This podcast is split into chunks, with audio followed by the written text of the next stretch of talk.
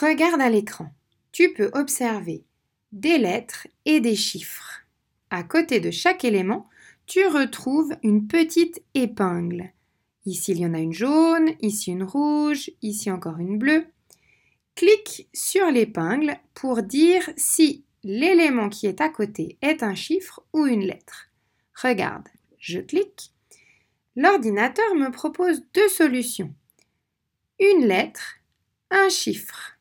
Ici, je reconnais le S, j'indique donc qu'il s'agit d'une lettre. L'ordinateur me demande si je veux bien inscrire cette réponse. Je clique alors sur le bouton bleu Sélectionner.